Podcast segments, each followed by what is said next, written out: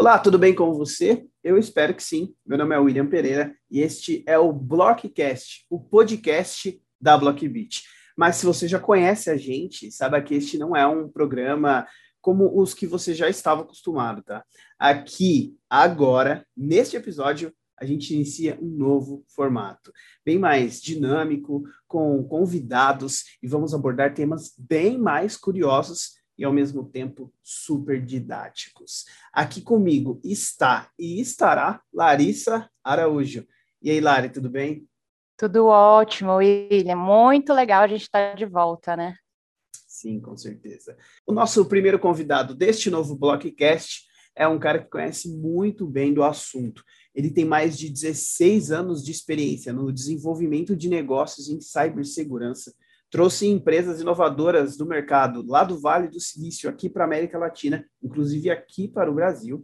Hoje ele ocupa o cargo de chairman do conselho executivo da Blockbit.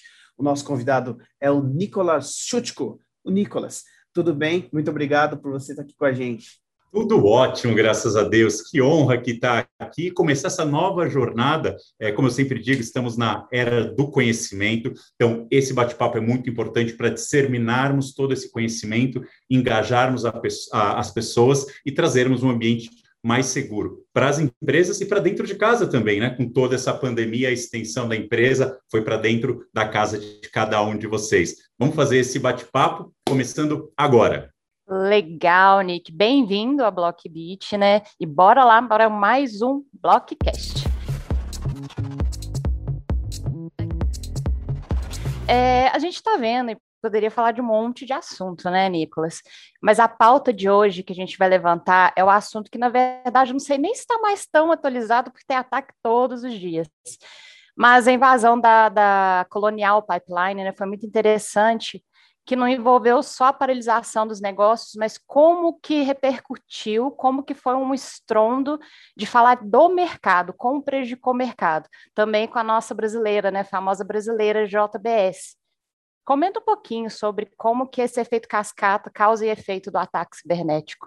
É, eu vejo muitos executivos falando, poxa, mas eu já não coloquei um firewall antivírus, eu já não estou protegido, né? Agora eu já coloquei um IPS, eu coloquei um SD-WAN, já não é o suficiente? Infelizmente, não. Dentro da área de segurança, os controles têm que ser compensatórios para reduzir a superfície de ataque, elevar o nível de segurança e trazer resiliência para os negócios. Então, cibersegurança ficou mais do que claro que é um problema de continuidade de negócio, um risco operacional, e dentro do estudo da Forbes 500, que eu estou terminando de ler agora, qual que foi o risco dos negócios que apareceu como top one? Vamos ver se vocês adivinham.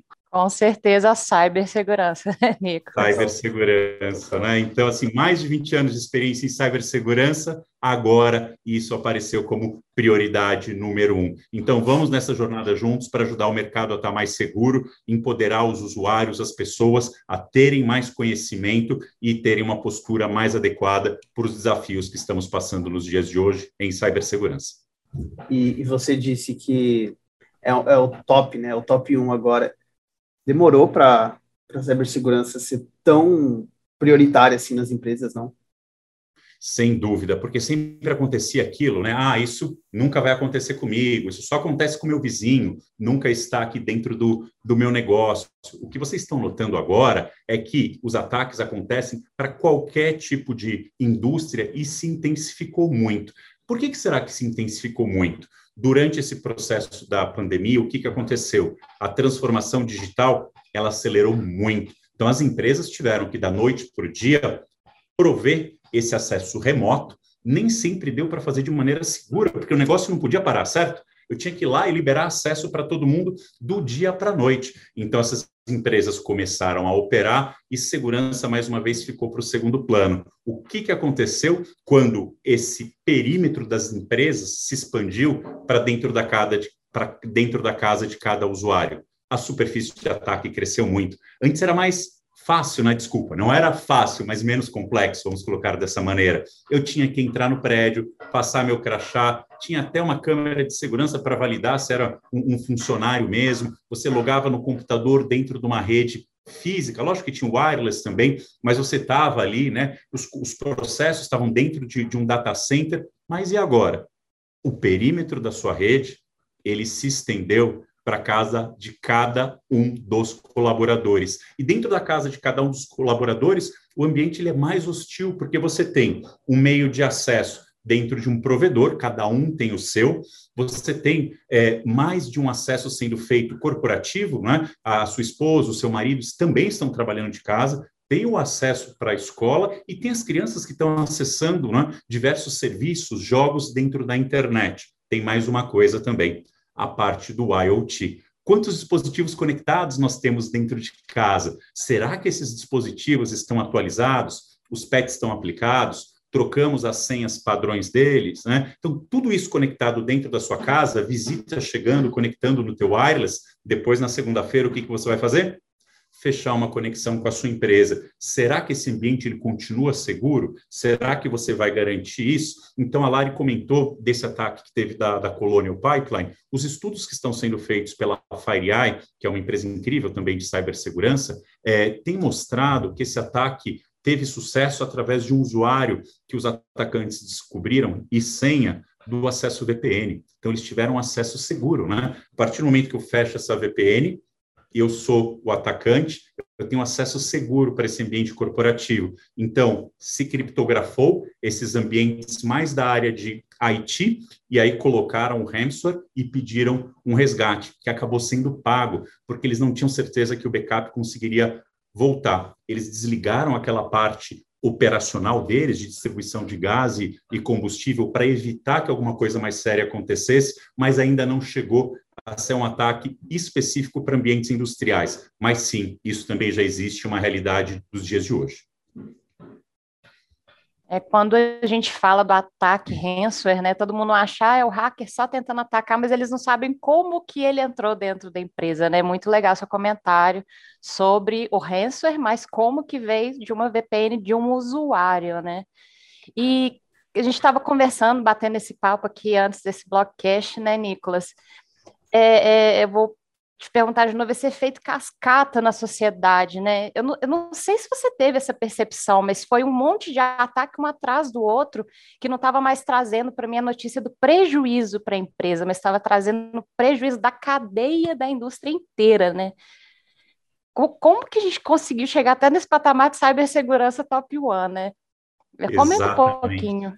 Muito bem colocado. Sempre falávamos de ter um impacto nas ações dentro da Bolsa de Valores, o impacto à imagem da, da empresa, mas quando você tem um ataque ransomware, você para a emissão de nota fiscal. Se você tem um ataque ransomware no porto, você não consegue dar entrada desses navios. Imagina quanto que é a multa de um navio que não consegue entrar dentro do, do porto. Essa gasolina que você não começa, não consegue distribuir, porque você não tem certeza que esse ambiente ele está seguro para você continuar operacionalizando. Porque quando você fala de um ambiente industrial, lembra, não é só cyber security. Tem um termo que é muito importante, safety porque se você tem uma caldeira, uma transmissão de combustível, de gás, né, a, a, a, temperatura não pode subir muito, a pressão não pode ficar fora de controle, porque aí você pode perder vidas, então é muito mais complexo. Então, quando isso, o ataque cibernético, entrou direto no core business da empresa, foi aí que eu acho que deu essa chacoalhada, as empresas falaram, olha,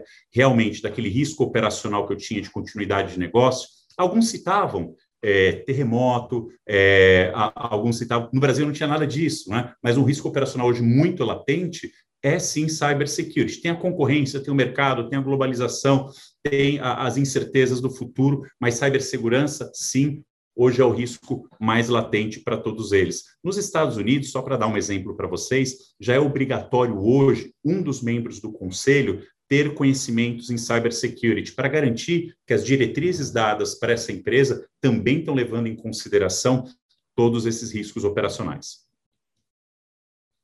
Nossa, e, e esse, esse, exemplo que você deu é, faz pensar o quão importante né, a cibersegurança e justifica o motivo de estar tão no topo assim, porque é, afeta não só os sistemas internos, claro, claro, como também os funcionários, os colaboradores e os, o cliente final da, da empresa que foi atacada, no caso a, a, a Colonial Pipeline era uma das principais empresas da, da, do segmento nos Estados Unidos, então muita gente ficou sem combustível, e aí a gente começa a pensar que poderia, por exemplo, né, a questão do safety, funcionários, colaboradores poderiam se prejudicar fisicamente. Então, imagina a, a, dimensão desse problema, né? Por um simples, um simples ataque de uma invasão por VPN. Então, é, a cibersegurança ela não pode ser considerada um, um, um, apenas um, um elemento assim, né, para se considerar. Ela é totalmente justificável estar no topo, assim, porque inclui muitas preocupações, né? Sem sombra de dúvida. Tem alguns números que nós temos acesso que diz que o investimento em cibersegurança é menos do que 10% do budget de TI. E o budget de TI, tem muitas empresas que o budget de TI já é baixo, né? Então, como que vamos fazer essa transformação sendo com um investimento baixo, né? Então, soluções como a Blockbit ajudam muito isso, porque você tem uma solução que você consegue fazer um autoprovisionamento dela, então você não precisa ter alguém com muito conhecimento em cybersecurity, porque esse é outro desafio o gap de profissionais em cybersecurity ao redor do mundo são 3 milhões de vagas abertas que nós não conseguimos preencher.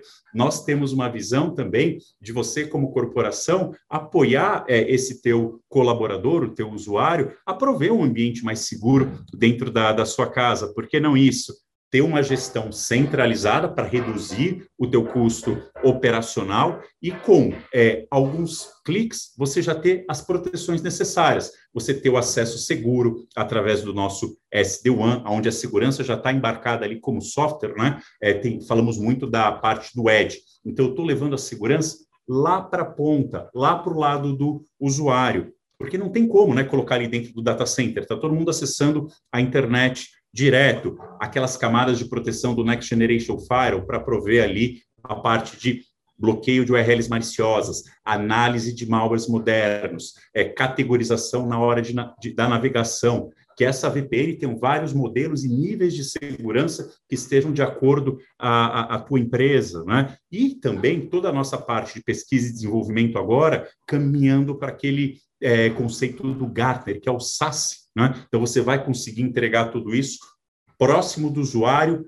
em cloud, com uma proteção muito simples e prática de ser implementada. Então, security tem que ser fácil, um baixo custo operacional e todo mundo tem que também ter a parte de educação. Legal demais, Nicolas. É, são dicas, parecem simples, mas são extremamente fundamentais. Valeu demais.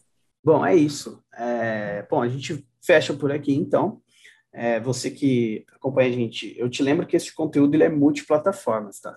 Ele está disponível no Spotify, no Deezer e no Apple Music para você ouvir o podcast. Mas se você quiser assistir a gente, estamos no YouTube, tanto em full, conteúdo completo, sem cortes, quanto em pílulas, vários cortes para você assistir da maneira como quiser, ali no, no seu curto espaço de tempo você pode assistir a gente, ouvir. A gente vê uma dessas dicas legais demais que o Nicolas deu para a gente. Te lembro também que outros conteúdos como este, é, assuntos sobre cibersegurança, tecnologia, novidades sobre o mercado tecnológico, tudo isso você encontra lá no nosso site www.blockbit.com, o site global. Se você quiser ir direto para o site em português, é só colocar uma barra PT na frente, que você cai direto lá e tem acesso a muitos conteúdos, e o melhor que são todos gratuitos. Tem vídeo, tem é, texto de blog, tem e-book, tem muita coisa boa demais. Acesse lá que você não vai se arrepender. Esses são os recados finais. Larissa, muito obrigado, viu? Eu que agradeço, né, a presença do Nicolas também, né, William? Muito legal. Muito obrigada, Nicolas. Valeu, Nick. Super honrado de fazer parte aqui é, desse, dessa grande iniciativa de compartilhamento de, de conhecimento do Blockcast. Já estou curioso para saber quem vai ser o próximo. E uma mensagem aqui para finalizar: que todos estejam saudáveis e seguros. Um grande abraço. Valeu, muito obrigado, um abraço. Valeu, um abraço, gente.